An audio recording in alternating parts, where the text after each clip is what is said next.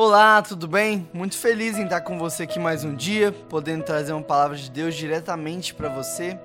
E hoje nós vamos falar novamente de Abraão, está lá em Gênesis capítulo 22, versículo 2. E hoje nós vamos ver que na pós-graduação nós aprendemos a confiar em Deus. E o texto diz assim: Então disse Deus: Tome seu filho, seu único filho Isaac, a quem você ama, e vá para a região de Moriá. Sacrifique-o ali como um holocausto num dos montes que eu vou te indicar. Então, na última escola, Deus colocou Abraão à prova. Porém, não com o intuito de reprová-lo, mas sim de aprová-lo, para que Abraão de fato se tornasse o pai da fé. Mas Abraão tinha apenas uma escolha: ser obediente e sacrificar o seu filho, ou não ser obediente e mantê-lo vivo. A verdade é que para cada escolha há uma consequência. Talvez se Abraão escolhesse ali manter o seu filho vivo, a gente não sabe quanto tempo o seu filho teria de vida ainda, se ele poderia ter uma doença ou se ele faria escolhas ruins. Mas a gente sabe que Abraão ele fez uma escolha boa, ele fez a escolha certa e por isso ele se tornou o pai da fé. A gente sabe que Abraão não precisou sacrificar o seu filho, ele apenas precisou decidir. Ele decidiu que sacrificaria no coração, mas Deus poupou a vida do seu filho porque antes ele havia já sacrificado no coração.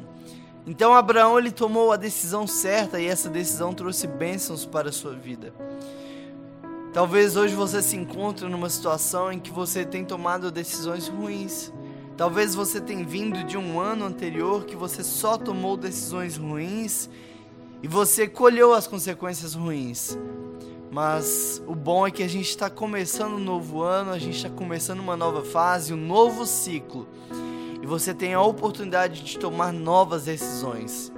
Talvez optar não pelo mais fácil, não pelo mais simples, mas pelo que realmente precisa ser optado.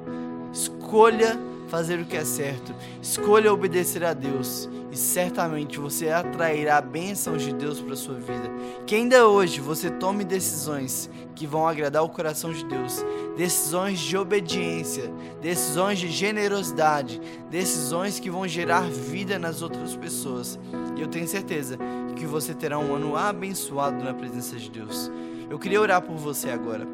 Deus, que o Senhor possa abençoar, Pai, aonde quer que seja, quem quer que seja que esteja ouvindo esse devocional. Que o Senhor abrace com a tua mão, que o Senhor acampe seus anjos ao redor e que o Senhor direcione a nossa mente, nosso coração a tomar decisões que vão agradar ao Senhor, Pai. Que não vivamos de maneira egoísta, mas de uma maneira sacrificial. Em teu nome que nós oramos. Amém. Que Deus te abençoe e tenha um excelente dia na presença dEle.